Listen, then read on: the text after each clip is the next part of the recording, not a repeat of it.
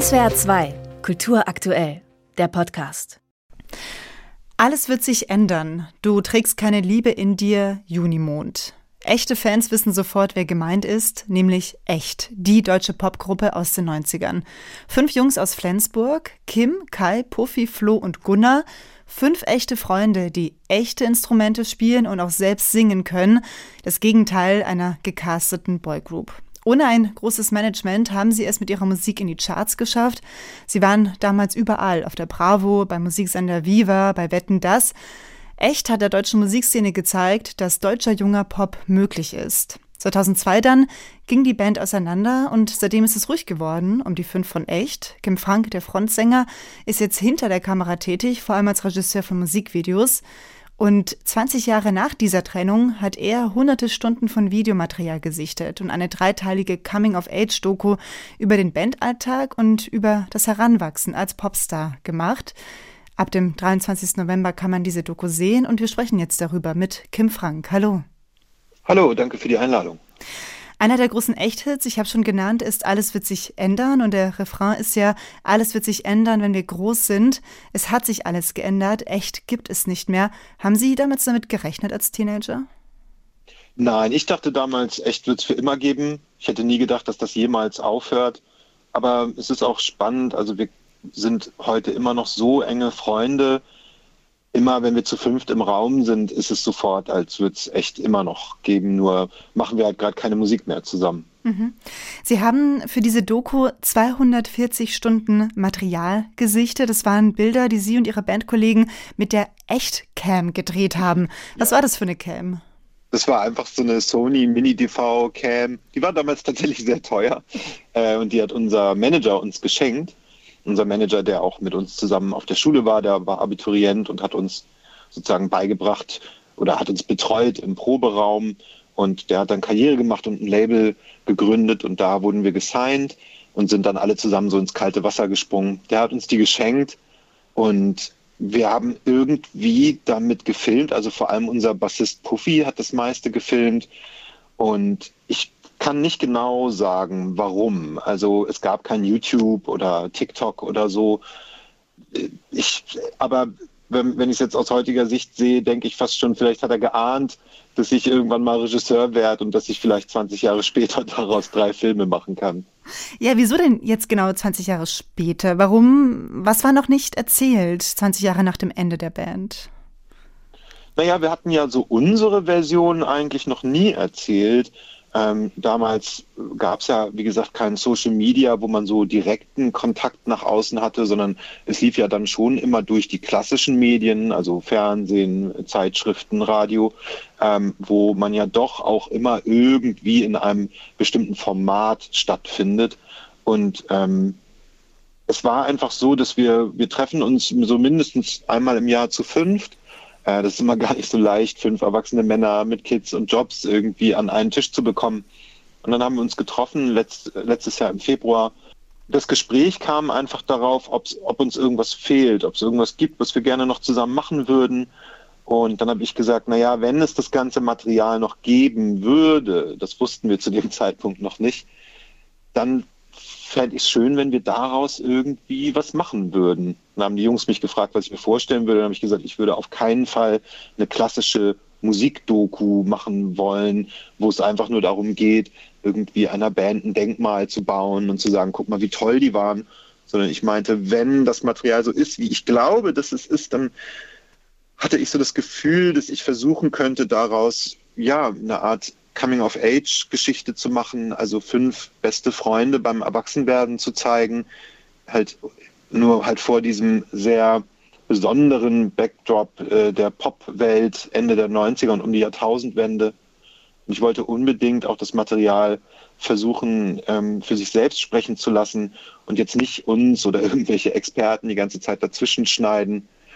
Und ja, dann habe ich es ausprobiert. Wir haben tatsächlich alles gefunden an Material, 240 Stunden. Dann habe ich einen ganz äh, roughen Schnitt von einer Stunde gemacht, den haben wir zu fünf dann geguckt und danach saßen wir, fünf Minuten war Stille und wir haben einfach nur geweint. Und dann war klar, wir müssen das machen, beziehungsweise ich, ich muss es machen. Ähm, und dann ging die Arbeit richtig los, ja. Ja, sie, also diese, diese Echtcam, die sie, ähm, über die wir jetzt gerade schon gesprochen haben, die war ja, also die war ja wirklich natürlich nah dabei, weil eben sie selber gedreht haben, beziehungsweise Puffy hat ganz viel gedreht. Man sieht sie einfach vier Jungs als Jungs. Also es gibt intime Gespräche über Mädchen, man sieht Pickel aus der Nähe, man sieht dieses Leben als Popstar ohne Schule, dafür eben auf Tour mit Partys, mit dem, ja, Angst vor dem Auftritt, auch mit Diskussion und Streit, ähm, mhm. mit den nächsten, vor den nächsten Schritten. Wie war das für Sie, mit dieser eigenen jugendlichen Version von sich selbst wieder konfrontiert zu sein? Das war stellenweise schon hart. Ähm, wenn, keine Ahnung, auf einer Autofahrt 20 Minuten die Kamera läuft und fünf Jungs äh, um die 16 labern einfach nur Quatsch. Also das war schon teilweise schwer, sich da noch so lieb zu haben. Vor allem, weil am Anfang der Arbeit ich schon den jungen Kim aus der Sicht des erwachsenen Kim bewertet habe. Ich musste dann lernen, ihn wieder kennenzulernen und fühlen zu lernen ähm, für das, was er halt, wer er halt damals war und was den so rumgetrieben hat und warum der so ist, wie er ist. Und ähm, dann habe ich den irgendwie tatsächlich total lieben gelernt. Also ich finde den schon sehr intens. Also ich kann mir, könnte mir nicht vorstellen, wie die Jungs den irgendwie 24-7 um mich rum zu haben. Aber ich finde ihn auch tatsächlich, und das ist sehr beruhigend, das Gefühl, ich finde den irgendwie cool muss ich sagen. Ich mag den. ähm, Sie sprechen auch über die Schattenseiten, als Jugendlicher so im enormen Fokus zu stehen, eben als Popstar, als deutscher Popstar, auch unvergleichlich damals die Echt, äh, echt als, als Band eben. Ähm, so Momente wie die Bildzeitung, die sich auf Sie gestürzt hat, als Sie Ihre erste Freundin hatten zum Beispiel, aber es geht auch um sowas wie Depressionen, Mental Health, Begriffe, für die wir ja heute eben Worte haben, ja, mhm. Probleme mit dem eigenen Körperbild, was aber damals noch nicht so richtig zur Sprache kam. Hatten, hatten Sie auch so ein bisschen das Gefühl, dass jetzt so die Zeit reif ist, auch diese Seiten hinter dem Popstar-Lächeln zu zeigen, dass sich die Musikbranche jetzt auch irgendwie auch dafür geöffnet hat? Also ich glaube, wir wären damals auch schon bereit dazu gewesen. Ich glaube, wir waren immer bemüht, uns wirklich zu zeigen und nichts zu verstecken. Es war aber einfach nicht normal, über diese Dinge zu sprechen, beziehungsweise waren viele dieser Themen sogar Tabuthemen, ich habe mich, bevor ich das Material gesichtet habe, hingesetzt und habe wirklich erstmal geschrieben und habe geschrieben, was sind meiner Meinung nach die wichtigen Stationen, die ich gerne erzählen würde und was sind aber auch so die wichtigen emotionalen Dinge. Und da ist mir dann sehr schnell aufgefallen, dass uns viele Dinge beschäftigt oder auch geplagt haben, ähm, die heute einen viel natürlicheren Umgang auch im öffentlichen Diskurs haben.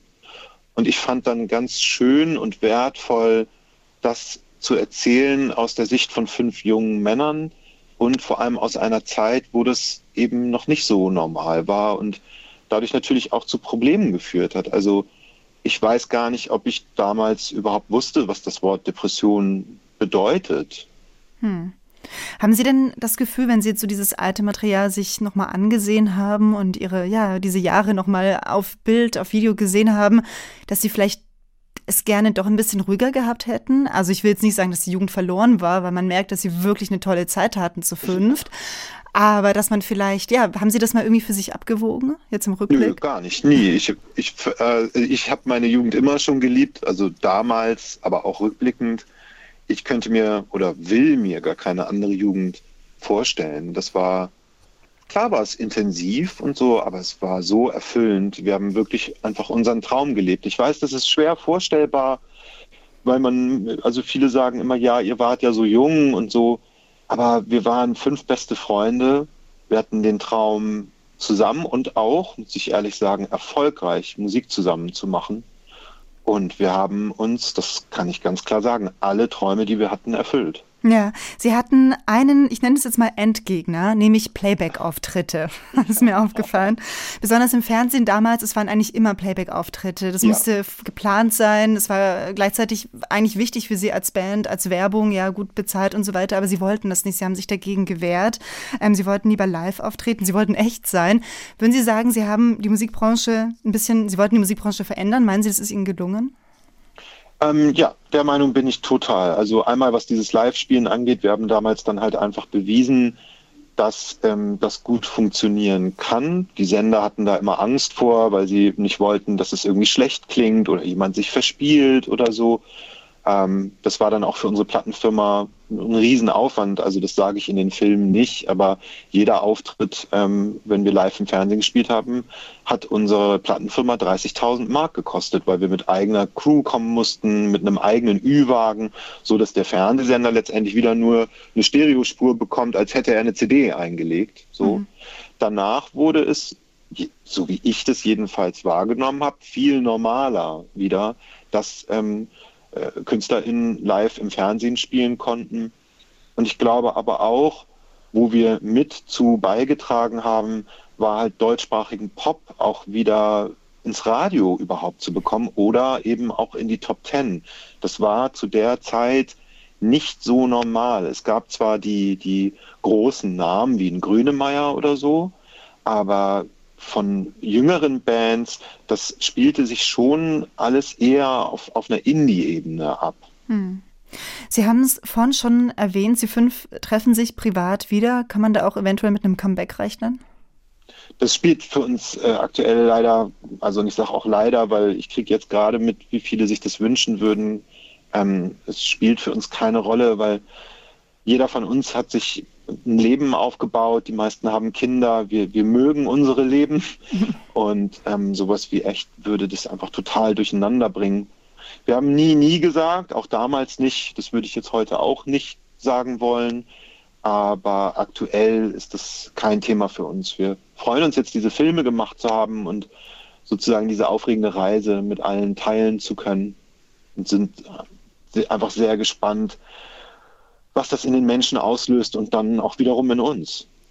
Kim Frank, Regisseur und ehemaliger Frontsänger der Band Echt. Über diese Zeit mit der Band hat er eine dreiteilige Doku-Serie gemacht.